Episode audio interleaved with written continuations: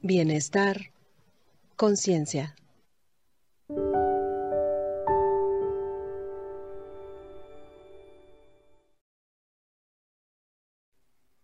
Autorregulación emocional. Hola queridos. Pues estamos para analizar un poco sobre el tema de eh, la gestión de nuestras emociones, o también conocido como inteligencia emocional, que radica prácticamente en hacer conciencia de qué emociones estoy viviendo y cómo poder manejarlas. Hay un elemento muy importante que demuestra cuando ya empezamos a gestionar nuestras emociones. Se llama empatía. El concepto de inteligencia emocional fue popularizado por el psicólogo estadounidense Daniel Goleman, y hace referencia a la capacidad para reconocer los sentimientos propios y ajenos. La persona, por lo tanto, es inteligente para el manejo de los sentimientos. Para Goleman, la inteligencia emocional implica cinco capacidades básicas. Descubrir las emociones y sentimientos propios, reconocerlos, manejarlos, crear una motivación propia y gestionar las relaciones personales. Y el ser empáticos nos ayuda a desarrollar esta capacidad de ponernos en el lugar del otro. Esto significa eh, tener mayor comprensión de que nuestra historia, nuestra vida y nuestra experiencia no es la de todos. Entonces es detenernos un momento para ponernos en los zapatos de los demás, y así vamos a desarrollar más la capacidad de entender lo que pueden estar pasando y no solamente reaccionar a sus actitudes o a las emociones de la otra persona. La autoconciencia emocional es darse cuenta de lo que estoy sintiendo, de qué me ha hecho sentir así y qué información me está dando esa emoción. Entre los pasos necesarios para la gestión de una emoción, corresponde al momento de ponerle nombre a la emoción. Implica un conocimiento. Luego la herramienta clave es la razón, en su función más central, etiquetar la emoción. La autoconciencia emocional es, por tanto, el perno que une razón y emoción, y por tanto un elemento fundamental para poder gestionar las emociones como seres humanos. Es importante que cuando queramos identificar nuestras emociones, eh, hagamos el ejercicio de no juzgar y sobre todo y más importante, no juzgarnos. Las emociones son humanas, esas no las podemos evitar. Lo que sí podemos hacer es tratar de conocerlas, de reconocerlas, de integrarlas, de fluir con ellas y de actuar en consecuencia esto es lo más humano y esto es autorregulación emocional, que nos lleva a la inteligencia emocional y al bienestar. La autorregulación emocional es la capacidad de responder a las demandas que nos plantea nuestra experiencia con una respuesta emotiva adecuada, aceptable socialmente y adaptada al contexto. Las personas que dominan esta habilidad son capaces de responder de manera espontánea, a la vez que pueden elegir no seguir sus primeros impulsos, siempre que esto sea necesario.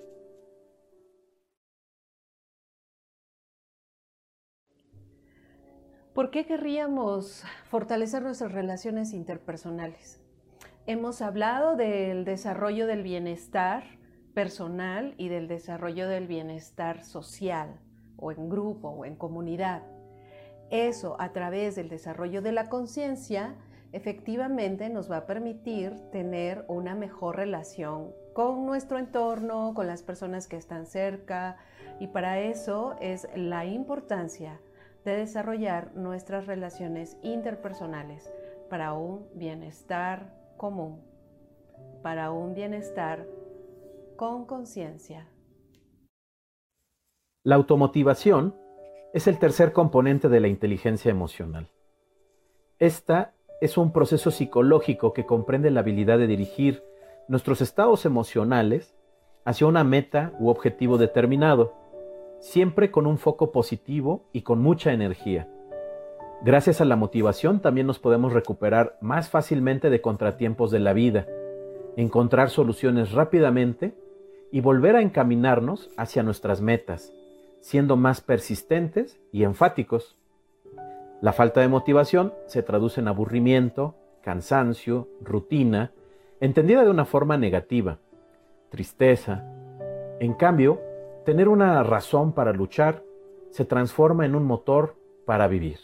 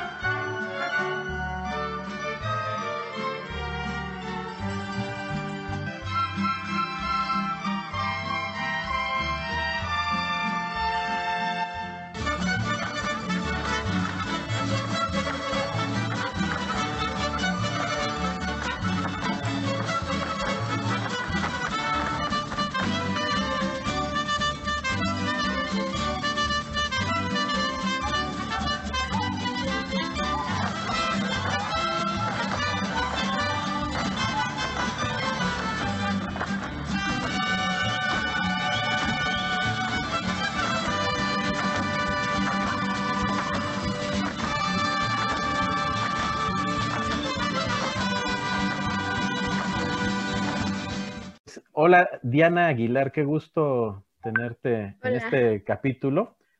Eh, para quienes no te conocen, pues tú eres madre, psicóloga, artista y educadora, ¿no? Correcto. Y, y, formas parte del Ballet Folclórico de la Benemérita Universidad Autónoma de Puebla desde el año 2010. Y Correcto. Pues te quise invitar porque, pues como admirador de, del arte y y en este caso de ti como artista, em, el tema que nos tiene en este capítulo, que es la autorregulación emocional, pues me trajo a la mente eh, tu arte, ¿no? Precisamente. De hecho, cuando yo te he visto eh, danzar, eh, pienso en un colibrí, ¿no? Cómo se mueve, los colores, en esta danza regional que, tú, que tú ejecutas. pero vaya, ¿qué te motivó a danzar? Bien, pues desde pequeña este, siempre me ha gustado el baile, no sé, creo que nací con eso, lo traigo como dentro de alguna forma. Eh, lo digo de alguna forma porque en mi familia no hay nadie que antes pues se dedicara a esto o algún taller, entonces yo siento que nací con ese gusto porque recuerdo desde que tenía, no sé, es más, desde, desde cuatro años yo bailaba y todo el mundo me decía, sí, baila, Janita, y eso, y me aplaudían, y tengo videos donde estoy bailando y así, y después me acuerdo que creaba mis coreografías ya cuando tenía como 10 años, y este, a los 14, 15 años intenté entrar a un grupo, a un grupo folclórico, pero no me fue posible pues seguir. Ya este, casi a los 18 años, cuando cumplí la mayoría de edad, este, pues aquí en Puebla, este, ya para ingresar a la universidad, em, vi un cartel que decía, este, únete al ballet folclórico, ven a este, ensayar y estaban los horarios.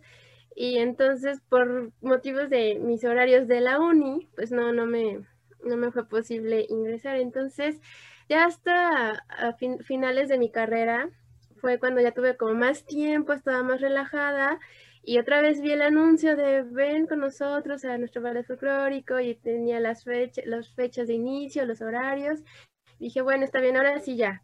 Y este, y pues yo siempre que veía algún espectáculo, algo me enamoraba, me encantaba ver a los bailarines, quería yo saber qué, qué era eso de sentirse en el escenario, el disfrazarse de algo, el, el, maquillaje, para mí es como una, era como una magia y bueno, ahorita ya, ya como llevo 11 años en esto, entonces ya se me hizo como algo común, pero en ese entonces cuando yo no sabía nada de este mundo, para mí era como mágico todo eso.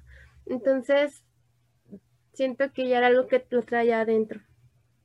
Oye, ¿y cómo transmites de manera consciente eh, esas emociones que vives o que quieres despertar en el público mientras danzas? Bien, bien, por, por esta misma magia, bueno, esto para mí que es que era magia, entonces yo entro al ballet y me empiezo a enamorar más de, las danzas, de los bailes, y luego lo que más me, gustaba era escuchar a mi profesor contarnos el significado de, las danzas, y aparte pues he tenido eh, varios profesores de otros países y otros estados, y aparte no tan solo de folclore, sino también de contemporáneo, de clásico, y nos cada vez que nos enseñan una danza, un baile, nos explican eh, de dónde viene, por qué los movimientos. Entonces todo eso me, va trayendo y es lo que es lo que a mí me gusta, es, lo que a mí me, me, atrae, lo que a mí me, me, sirve y me llena como persona, porque es toda la cultura que tenemos en México es fantástica. Entonces, las danzas es eso, es la cultura, es toda la historia, pero en baile. Entonces, de, ahí es que saco todo, toda, toda esta, también, bueno, lo que tiene que ver con las emociones, porque, por ejemplo, ah, no es lo mismo hacer un baile este, a, una, a una danza religiosa, ¿sí? Entonces, tienes que, que, eh, son diferentes significados y tienes que encontrarle ese significado que el bailarín está transmitiendo. Y, por ejemplo, eh, en este caso, ¿cómo te preparas precisamente para interpretar cada, cada danza, cada obra? Claro, bien, mira, como, como te mencionas ahorita, eh, conforme nos van contando eh, de dónde proviene la danza, esa danza, los, eh, qué significan los movimientos. Entonces el bailarín lo va interiorizando y entonces ya cuando va, va aprendiéndose los movimientos, le va dando ese sentido al movimiento. Por ejemplo, si la danza, en la danza es religiosa y tienes que ir serio, pues va serio, en ningún momento te tienes que reír. Y lo interiorizas y, por ejemplo, una, la danza de, de Migueles, es, una danza de unos ángeles que la historia es la lucha de, San Miguel, perdón, la lucha de San Miguel con este, con el diablo. ¿sale? Entonces, nosotros al, hacer los movimientos ya lo, ya lo tenemos interiorizado porque ya nos contaron la historia, porque ya vimos lo que significa y le damos dando ese sentido a los movimientos para que alguien que no sabe sobre esto lo vea, lo vea en nuestro rostro, en, los movimientos de manos, en los movimientos de pies, hasta en la postura que tenemos. También este, esto, todo eso tiene que verse el reflejado, lo que queremos dar a, a decir.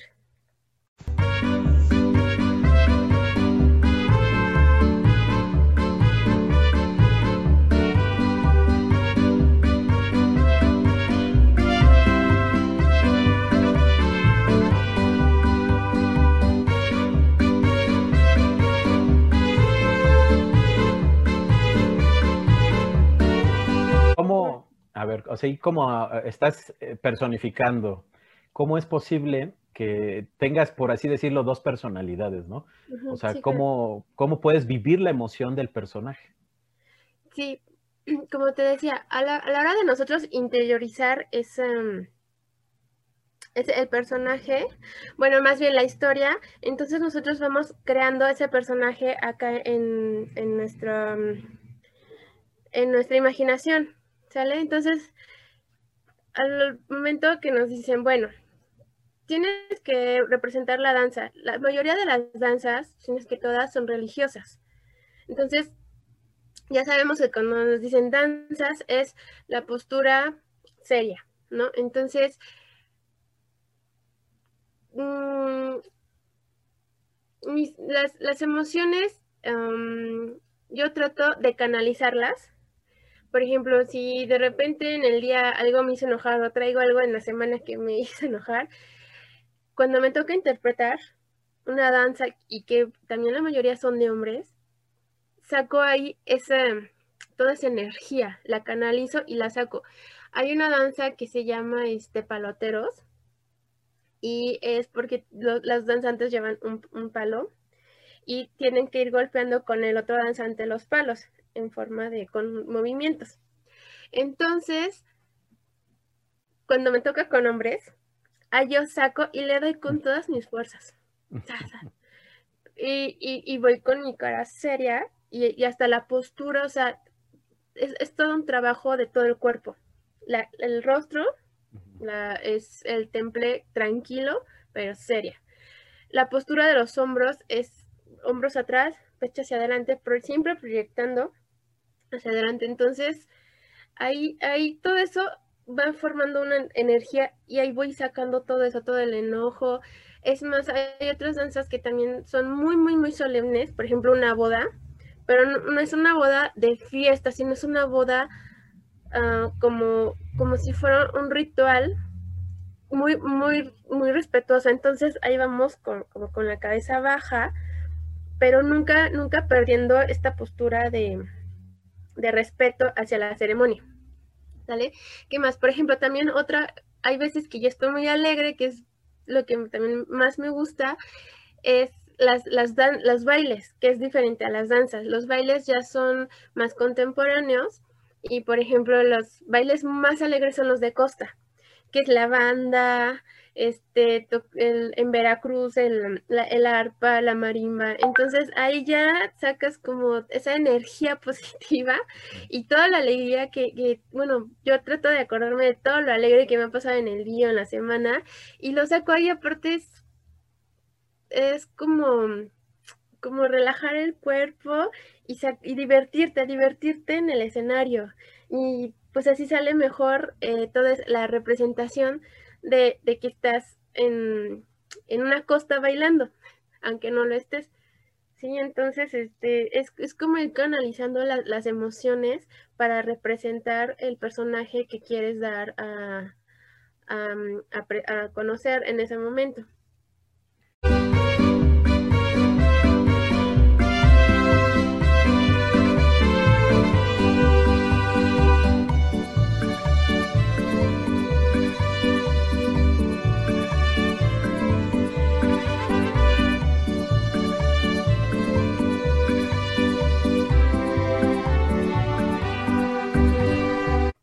Toda esa energía de los músicos, de, la música en vivo, te, te, llena, no es lo mismo música grabada, música en vivo. Entonces esa energía como que entra más al cuerpo y ya cuando, cuando estás ejecutando el baile sacas ahí todo eso. Y realmente a mí sí se me han acercado eh, personas, del, espectadores, diciéndonos, diciéndome que, que wow, que, que, y dándonos las gracias porque los hicimos este, trasladarse a, otro, a ese estado o a ese lugar que nosotros estábamos interpretando. Hay, veces que están llorado y me han dicho, es que nos hiciste llorar con tu interpretación, muchas gracias por eso que nos regalas.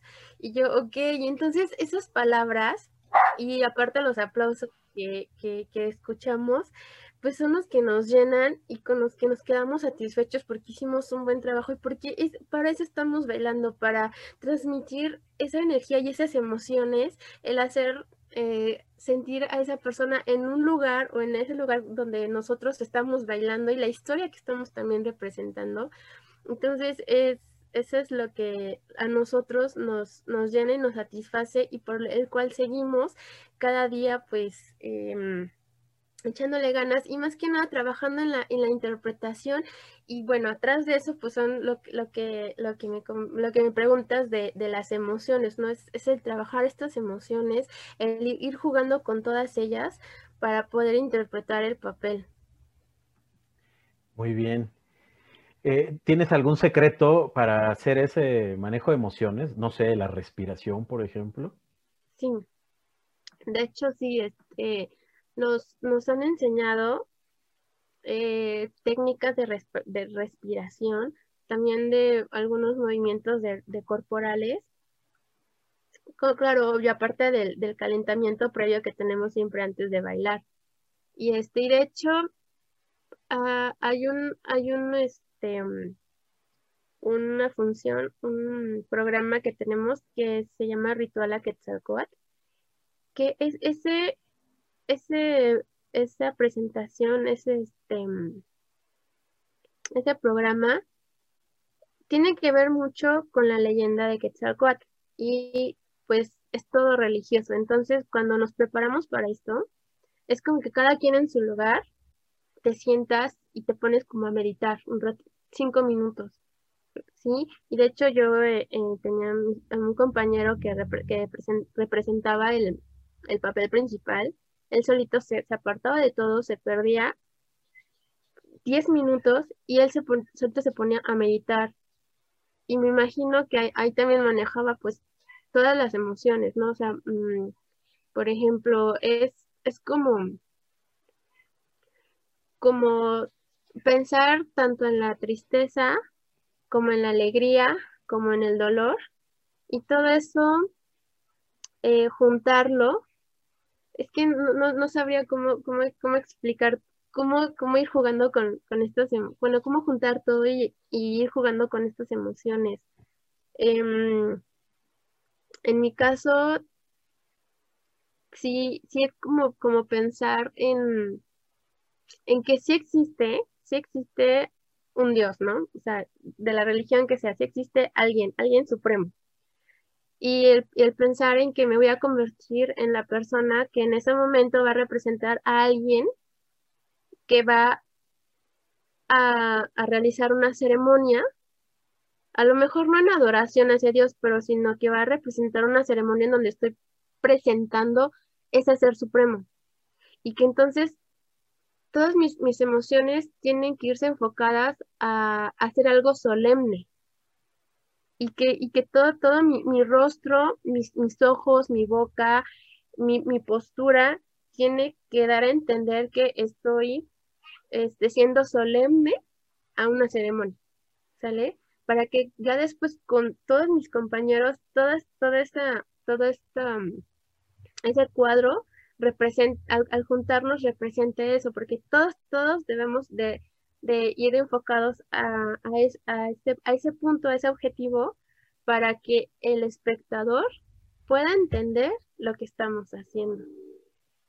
Y entonces, pues sí, lo que yo hago es respirar, respiraciones, eh, hacemos juego de respiraciones, respiraciones profundas, después eh, vamos eh, sacándolo con algún, algún sonido, ya sea de, este, de, como de mantra o, nada más simplemente el mm, o el o de repente gritamos un fuá, así o un ah.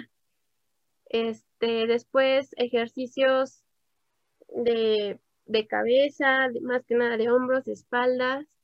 Este, mm, hay veces que cuando son presentaciones muy importantes, muy, muy importantes y que me siento muy nerviosa, me pongo a escuchar música un ratito antes de, empezar, es, o en lo que me preparo, en lo que me maquillo y me visto, y ya antes de, de bailar, pues ya empiezo con las respiraciones.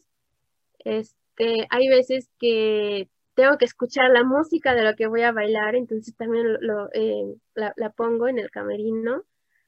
Este, mm, ¿qué, más? ¿Qué más hago? Hacemos reuniones con los compañeros al final este, en círculo y nos ponemos, a, bueno, alguien en el que en ese momento este, toma el, liderazgo, habla y empieza este, a decir algunas palabras y este, ya después entre todos también ahí nos ponemos un poquito a calentar. También hemos rezado, hemos rezado este, todos en, el, en círculo, todo el grupo. Y este, Y pues ya, hasta que ahorita recuerden, es lo que, lo que yo hago para regular. De hecho, bueno, no sé, quiero platicar una anécdota, que es lo que, la que más me gusta platicar y la experiencia que más recuerdo y creo que me voy a llevar hasta la tumba. Es la primera vez que bailé un guapango y lo bailé con música en vivo en el teatro de aquí del complejo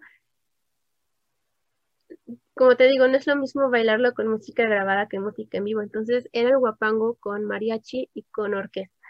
Entonces la pieza empezaba con, con los tambores, que ahorita no me acuerdo cómo se llaman, pero son unos tambores enormes.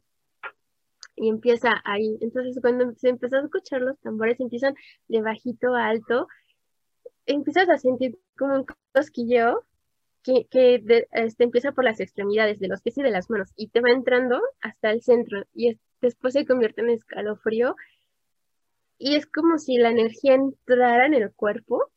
No, o sea, fue algo muy, muy chistoso y, a la vez algo, algo que me gustó sentir, que lloré, lloré antes de salir al escenario y eran, era como medio minuto, algo así, de introducción para que saliéramos ya al, al, bailar. Entonces, en, ese, en, esa introducción de la canción de los 30 segundos, perdón, sí, o sea, se me salieron las lágrimas y sentía toda la energía, pero eran lágrimas de felicidad.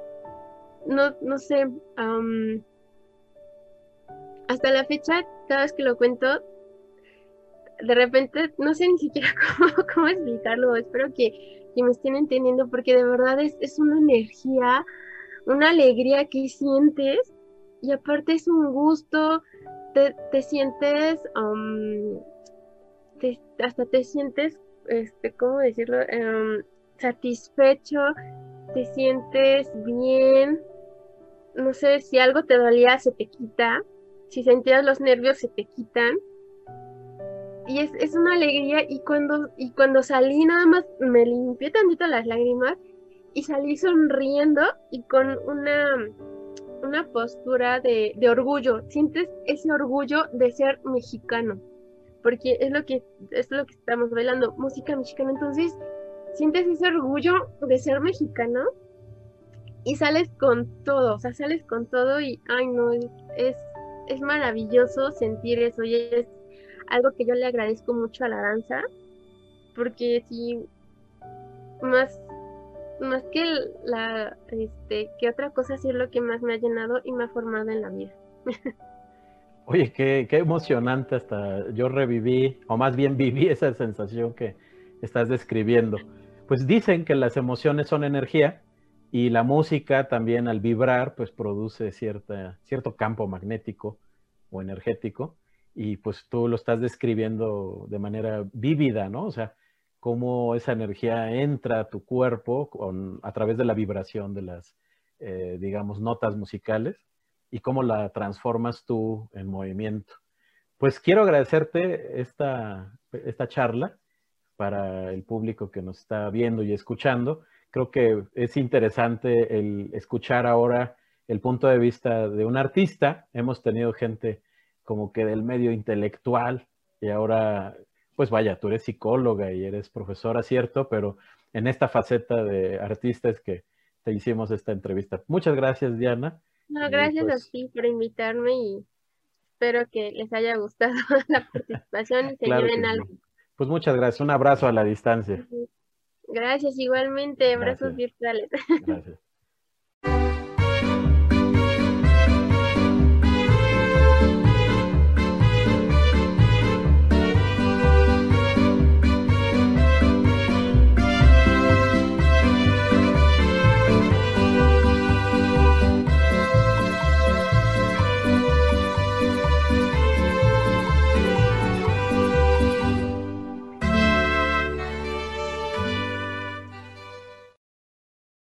Hola, Vi, ¿cómo estás?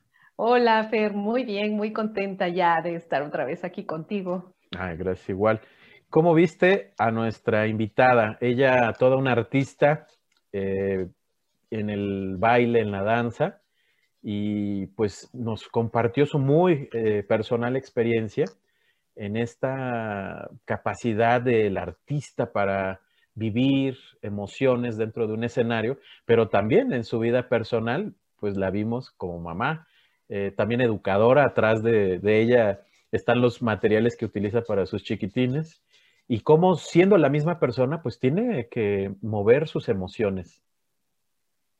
Pues efectivamente, al mirarla y retomar del capítulo pasado cuando hablábamos de la conciencia corporal, cómo es el, gran ejemplo de cómo podemos transmitir sensaciones, emociones, vivencias a través de todo el cuerpo, pero que ese es nada más, como bien lo dices, un rol, porque en realidad, pues en la vida vamos jugando roles y nos vamos moviendo de manera diferente. Y entonces es otra vez la conciencia de qué estoy haciendo con mi cuerpo, qué está sintiendo mi cuerpo, qué transmite mi cuerpo al otro. Sí, es bien interesante esta relación entre los cuerpos, por así decirlo, ¿no? Físico, mental, emocional, como querramos eh, mencionarlos. Me dejó una reflexión este capítulo, bueno, dos. Y la primera es, en la vida es importante encontrar un por qué y un para qué vivir, pero no debería ser factor de ansiedad. La inteligencia emocional tiene que ver no solo con darse cuenta, sino asumir las propias emociones y la relación que tenemos con el medio. Sí, ah, fíjate, esta frase que, igual yo encontré, que digo, estamos sobre el mismo tema, que, que dice, todos vivimos bajo el mismo cielo, pero ninguno tiene el mismo horizonte.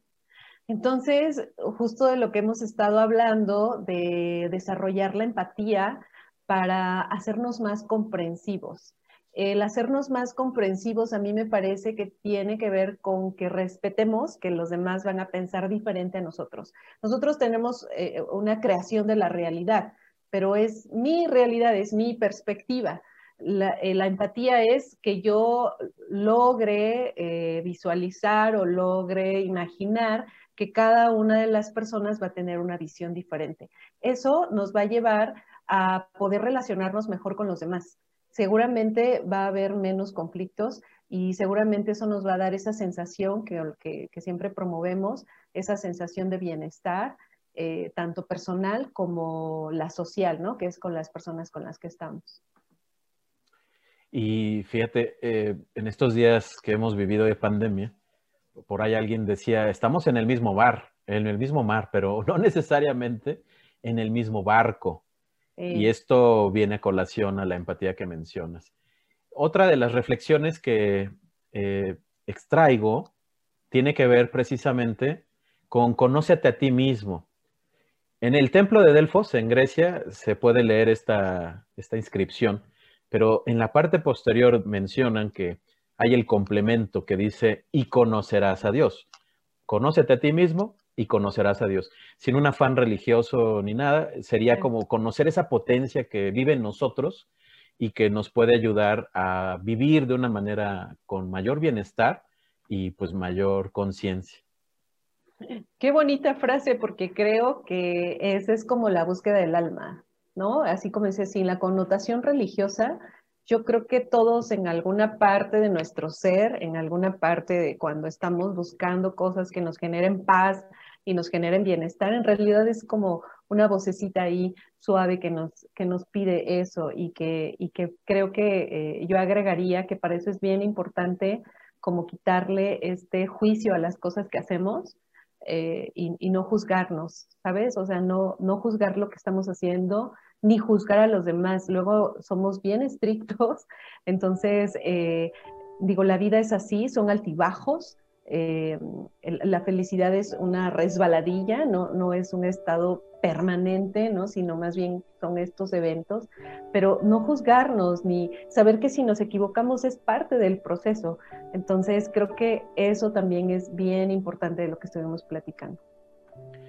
Pues eh, como conclusión, por lo menos de mi parte, es esta importancia de estar tranquilos en el proceso de toma de conciencia de quiénes somos, de cómo nos manifestamos a través de emociones, por ejemplo, y tenernos, tenernos esa paciencia, ese amor en cuanto a no verlo como una autocompasión, sino un amor real en cuanto a aceptar que somos perfectibles y que el tiempo pues nos llevará precisamente a enfrentar situaciones dolorosas, felices, pero que es parte precisamente de este trabajo de desarrollo interior, llámese conciencia, llámese espiritualidad, como querramos verlo.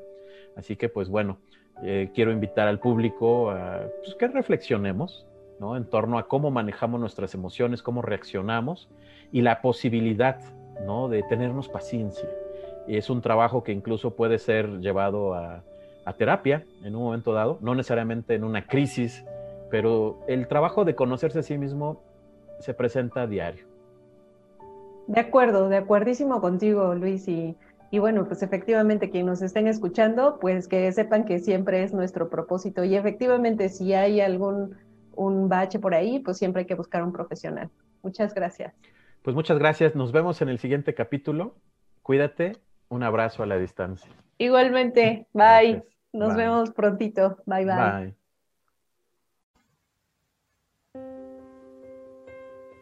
Bienestar, conciencia.